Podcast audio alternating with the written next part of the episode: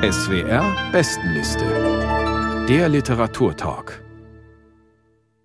Guten Abend. Mein Name ist Carsten Otte und ich freue mich, Sie zum Gespräch über die SWR Bestenliste im Februar zu begrüßen in der Mediathek in Bühl.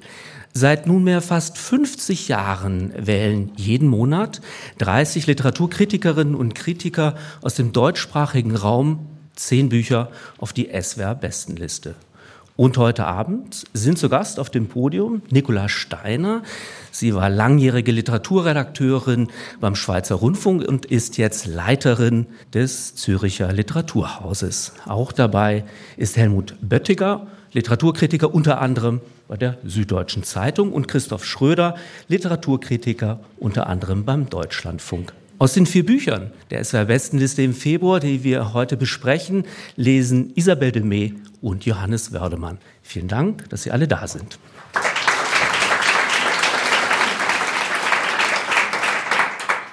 Das erste Buch, über das wir heute Abend sprechen, steht auf Platz 10 der SWR-Bestenliste im Februar. Es ist der Debütroman der 1986 geborenen Autorin Inga Machel. Auf den Gleisen heißt das Buch, das im Rowold Verlag erschienen ist. Erzählt wird die Geschichte von Mario, der seinen Vater verloren hat, als er Mitte 20 war. Der Mann hat sich vor einen ICE geworfen. Übrig geblieben ist nur ein Winterstiefel. Nikola Steiner am Anfang des Romans nähert sich der Ich-Erzähler dem depressiven Vater über eine Art Bildergalerie.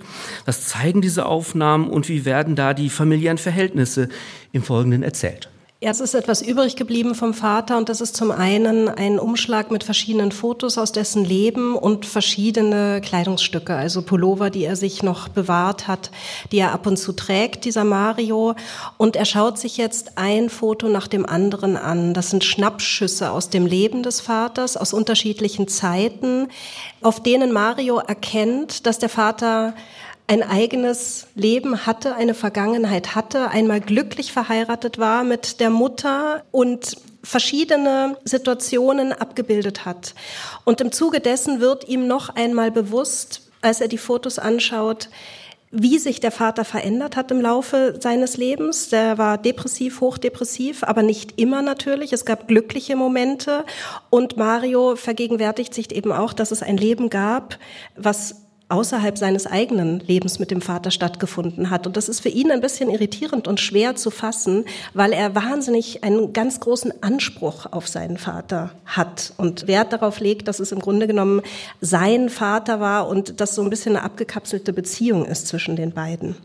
Was erfahren wir über die Mutter? Ganz kurz noch dazu. Die Mutter wird als sehr kalt dargestellt. Die ist eine Schablone, die sich irgendwie immer entzogen hat, die sich um die Kinder nicht wirklich gekümmert hat, die wirklich schemenhaft war und im Grunde genommen auch natürlich, das wird ziemlich bald sichtbar, sehr überfordert war mit der ganzen Situation, mit diesem Vater, der eben in der Depression immer wieder verschwunden ist und der ganzen Familie letztendlich das Leben schwer gemacht hat aus bekannten Gründen. Und der Text, den wir dann lesen, der ist in gewisser Weise eine Art literarische Trauerarbeit und die ist geprägt von einer gewissen Obsession, so könnte man sagen. Mario zieht dann irgendwann, der Tod ist schon einige Jahre her, durch Berlin und trifft einen Mann, der ihn auf irgendeine Weise an den Vater erinnert und er nennt ihn einfach nur P. Punkt. Vielleicht heißt das Papa oder auch nicht, das wissen wir nicht so genau.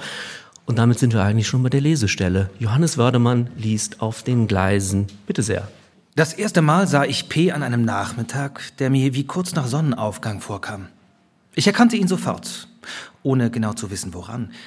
Fast so wie man sich selbst erkennt. Oder vielleicht eine Jahreszeit, einen vertrauten Geruch. Er erkannte mich nicht. Ich blieb auf dem Vorplatz der Arkaden stehen wie jemand, der etwas vergessen hatte. Das Telefon, den Nachnamen eines Freundes oder den Grund sterben zu wollen und ich sah ihn an wie durch eine Wolke. Er trug eine große blaue Jacke und Trainingshosen. Das weiche Haar war mehr grau als schwarz und strähnig, aber wie seit ich denken konnte, zurückgekämmt. Der Bart ein bisschen länger und irgendwie stumpfer als früher. Mit Daumen und Zeigefinger der rechten Hand hielt er eine Zigarettenkippe, obwohl er nie geraucht hatte. In der linken eine Plastiktüte. Er lief nach vorne gebeugt, den Blick gesenkt auf die Straße an mir vorbei, hinein in den kleinen Tunnel, der zur S-Bahn führte. Am Seiteneingang zum Einkaufszentrum blieb er stehen. Ich sah seinen festen, warmen Rücken, Qualm, den er ausblies, Und dann verschwand er in der automatischen Drehtür. Die leer gewordene Stelle betrachtete ich so lange, bis ein anderer Körper nach draußen kam und darüber lief. Ich weiß nicht, warum ich ihm nicht folgte. Ich zog es nicht in Erwägung, das kann ich sicher sagen. Und auch, dass plötzlich die Uhr über der Treppe zum Bahngleis gestochen scharf, wie entschlossen zu töten, einen Schlag nach vorne machte.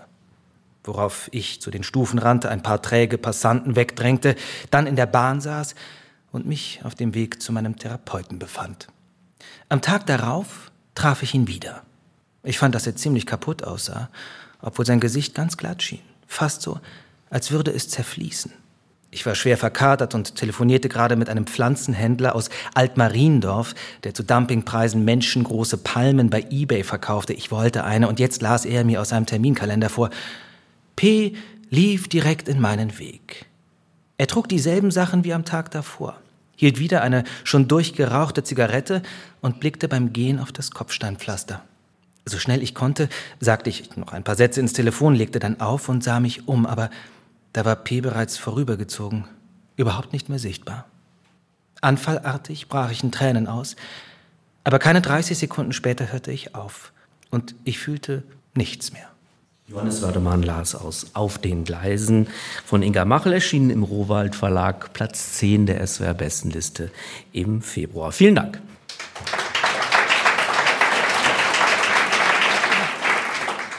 Christoph Schröder, man ahnt ja bei dieser Stelle schon, dass Mario diesen P noch häufiger begegnen wird, noch häufiger treffen wird, ihm vielleicht auch hinterherlaufen wird. Welche Rolle spielt denn dieser Mann in seinem Leben und wie plausibel ist dieses etwas einseitige Verhältnis dann beschrieben? Ich finde, das ist extrem gut gemacht. Dieser P ist ja eine Projektionsfigur tatsächlich und ich glaube, man kann sagen, dass Mario auf den Spuren dieses P, den er ja nicht anspricht, ja, also er folgt ihm auf seinen sehr erratischen Wegen durch die Stadt. Es kommt dann auch immer wieder zu Begegnungen mit den gleichen Menschen. Das ist so, ja, er ist ein Junkie, das ist so ein bisschen halbkriminelles Milieu, in dem er sich da bewegt.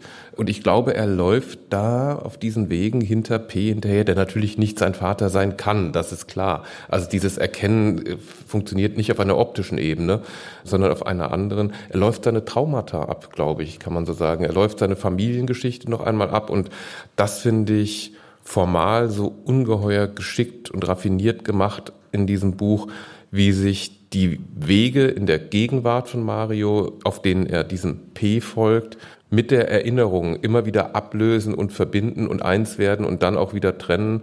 Und das ist ganz unmerklich und ganz subtil gemacht und funktioniert ganz, ganz hervorragend. Helmut Böttiger, sehen Sie das auch so? Vielleicht muss man das noch ergänzen. Es gibt ja nicht so viele Debütromane, Erstlinge, die auf der SWR-Bestenliste zu finden sind.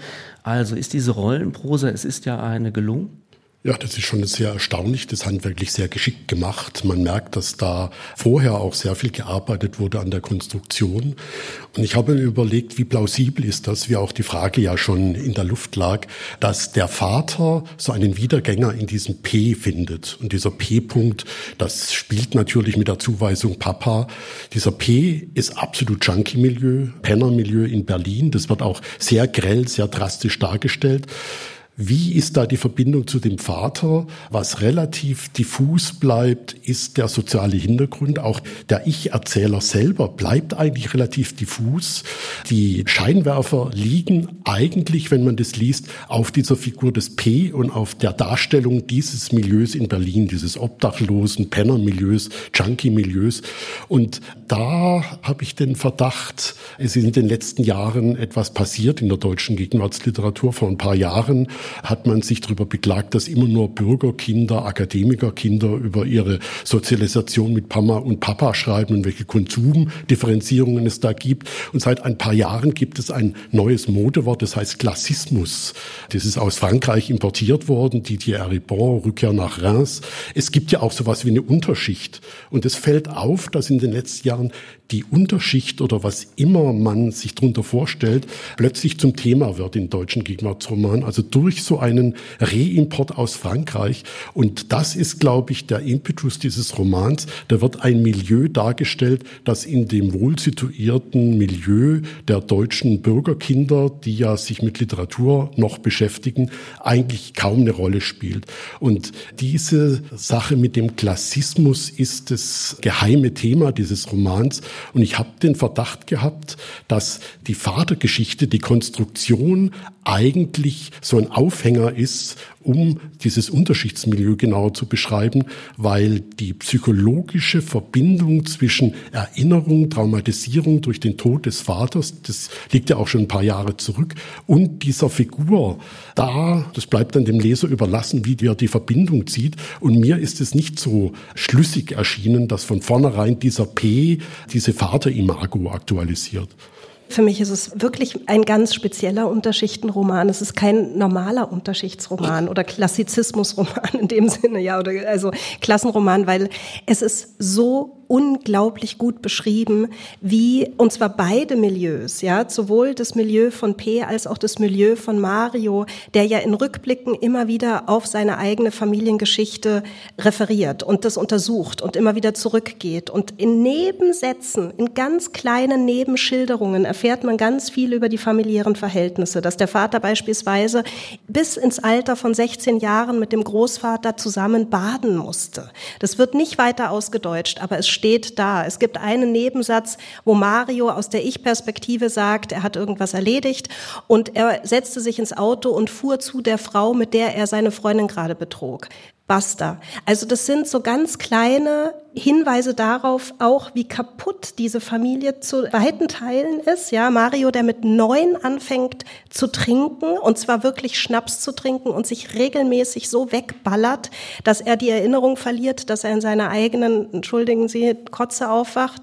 Ich habe lange nicht mehr so einen abgründigen Roman gelesen, der ganz, ganz tief reingeht in die Szenerie, wo es wirklich weh tut und auf eine ganz nüchterne Art und Weise das schildert und sich nicht daran in dem Sinne labt, ja. Also ich finde, das ist wirklich nochmal ein anderer Blick auf Unterschicht, als ich es in den letzten Jahren mit diesem ganzen Thema Klassizismus gelesen habe. Aber das ist ja eine DDR-Geschichte. Also der Vater kommt ja. aus der DDR, also von daher muss man Unterschichtserfahrung noch ein bisschen differenzieren. Ja. Und das ist eben die Frage, inwieweit diese Verbindung da schlüssig ist. Aber ich habe ja einige Bemerkungen schon dazu gemacht kann vielleicht an beides anschließen, was Sie gesagt haben, weil ich habe mit dem angefangen, was mir sehr gefällt an dem Roman.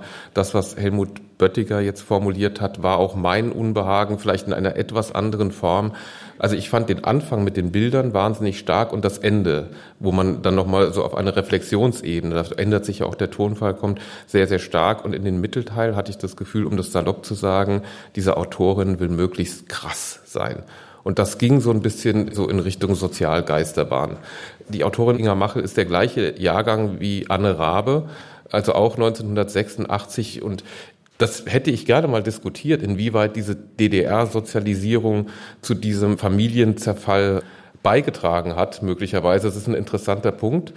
Aber nur eines noch dazu, dieser Absturz von Mario, der säuft, der ballert sich weg, der landet dann natürlich drei Monate im Krankenhaus. Die Tante, die Schwester des Vaters, hat 17 Suizidversuche hinter sich und beim letzten hat sie 15 Mal mit dem Messer auf sich selbst eingestochen. Natürlich hat Marios Bruder auch Suizidversuche hinter sich. Und das ist mir mit Verlaub dann alles echt ein bisschen dick. Vielleicht nehmen wir einen Gedanken auf, der mir ganz interessant zu sein scheint, weil Sie es auch schon angedeutet haben, Herr Böttiger. Es handelt sich eben nicht, um das kurz einzuflechten, um einen Roman, der die politisch-historischen Rahmenbedingungen ausbuchstabiert, siehe Anne Rabe. Man hat zeitweilig den Eindruck, dass diese Geschichte in, in einem luftleeren historischen Raum spielt. Und ist das sozusagen dann auch ein Erzählproblem für den Text, Herr Böttiger? Also die Erzählhaltung ist auf den ersten Blick raffiniert, weil es ist eine Ich-Erzählung. Wenn man eine Ich-Erzählung hat mit kurzen Sätzen, dann hat es sofort so eine Suggestivwirkung. Also komplexere Erzählhaltungen werden da von vornherein ausgeklammert, sondern das ist so ein Zug. Quasi durch die Ich-Erzählung wird man hineingezogen, vieles wird ausgeblendet und man gerät in die Welt, in diese Gefühlswelt dieses Ich-Erzählers. Und von daher ist da sehr viel kalkuliert an diesem ganzen Buch und das ist auch gut gemacht. Also das muss man sofort dazu sagen. Also die Autorin weiß genau, was sie tut. Nur weil sie das so genau weiß, übersteigert sie das auch. Also mir fehlt auch eine Einbettung in so eine psychologisch erkennbare Geschichte, in eine Gesellschaftsgeschichte und Familiengeschichte. Das hat etwas mehr von einem Comic fast, so ein Sozialhorror-Comic, vor allem diese Obdachlosen-Szene in Berlin. Das ist so, wie man es erwartet. Also es gibt da keine Überraschungen in den Zeichnungen der Figuren und wie sie miteinander umgehen. Das ist so, wie man sich in seinen Hinterkopf vorstellt, wie es da so zugeht. Und wenn man ein bisschen am Cottbuser Tor herumläuft, sieht man dann auch die Bilder dazu. Es ist eigentlich ohne viel Überraschungseffekte oder unerwartete Dinge, sondern das, was man vor seinem geistigen Auge evoziert bekommt, das wird dann mit grellen Farben und mit starkem Scheinwerferlicht noch verstärkt. Und das hat so einen Wirkungsgrad, aber es ist die Gefahr, dass man die Machart dann relativ schnell erkennt und dass die Wirkung dann auch verpufft. Zum Beispiel diese Fotos am Anfang. Am Anfang werden aus dem Fotoalbum oder Fotos, die übrig geblieben sind, erzählt, beschrieben. Und zwar seitenlang. Das sind bestimmt 20 Fotos, die sich auch gar nicht unterscheiden. Und für mein Gefühl hätten dann zwei, drei Fotos, die irgendwie prägnant sind und auch etwas hergeben, eine noch größere Wirkung erzielt als diese Aneinanderreihung, wo nur mit so Effekten, Abklappereffekten gearbeitet wird. Aber gut gemacht ist es dennoch. Ja, es stimmt. Es ist ein sehr effektvolles Buch. Es ist auf Wirkung geschrieben. Es ist Graffiti, literarisches Graffiti. Ich finde, es verfehlt seine Wirkung nicht. Das ist das, was mir an dem Buch wirklich ungeheuer gefallen hat. Ich habe es wirklich gern gelesen und das finde ich eine Qualität. Und ich finde die Art und Weise, wie es miteinander verschränkt ist. Am Anfang dachte ich, ah, dieser P, wieso sollte der jetzt der Wiedergänger des Vaters sein? Und das erklärt sich mir überhaupt nicht. Auf der anderen Seite hat das Ganze einen Wahn, es hat was Obsessives und es muss nicht logisch in sich erklärbar sein. Und es gibt auch Passagen, da gibt es gewisse Wahnvorstellungen. Also man weiß manchmal auch nicht, bildet sich dieser Mario die Dinge, die da passieren, auch zu weiten Teilen nicht nur ein, weil er selber ein in dem Sinne auch unzuverlässiger Erzähler ist in manchen Momenten. Und insofern ist dieses auf den Gleisen für mich sehr logisch, weil auf der einen Seite ist es der Vater, der eben verloren gegangen ist, der sich vor den ICE geschmissen hat. Und auf der anderen Seite ist die Parallelführung eben die Suche nach einem Halt, nach einer anderen Figur, nach einer Erinnerung, nach etwas, was gesichert sein könnte im eigenen Leben, an dem sich dieser Mario festhalten kann und deswegen auch die Suchbewegung der Erinnerung, was bedeutete mein Vater mir und was kann ich mitnehmen in meine eigene Zukunft. Er kann ja dann was mitnehmen, aber das ist wirklich ein Prozess, den Mario da durchmacht. Also ich nehme mit literarische Graffiti auf den Gleisen von Inga Machel, erschienen im Rowold Verlag, steht auf Platz 10 der SWR Bestenliste im Februar. Vielen Dank.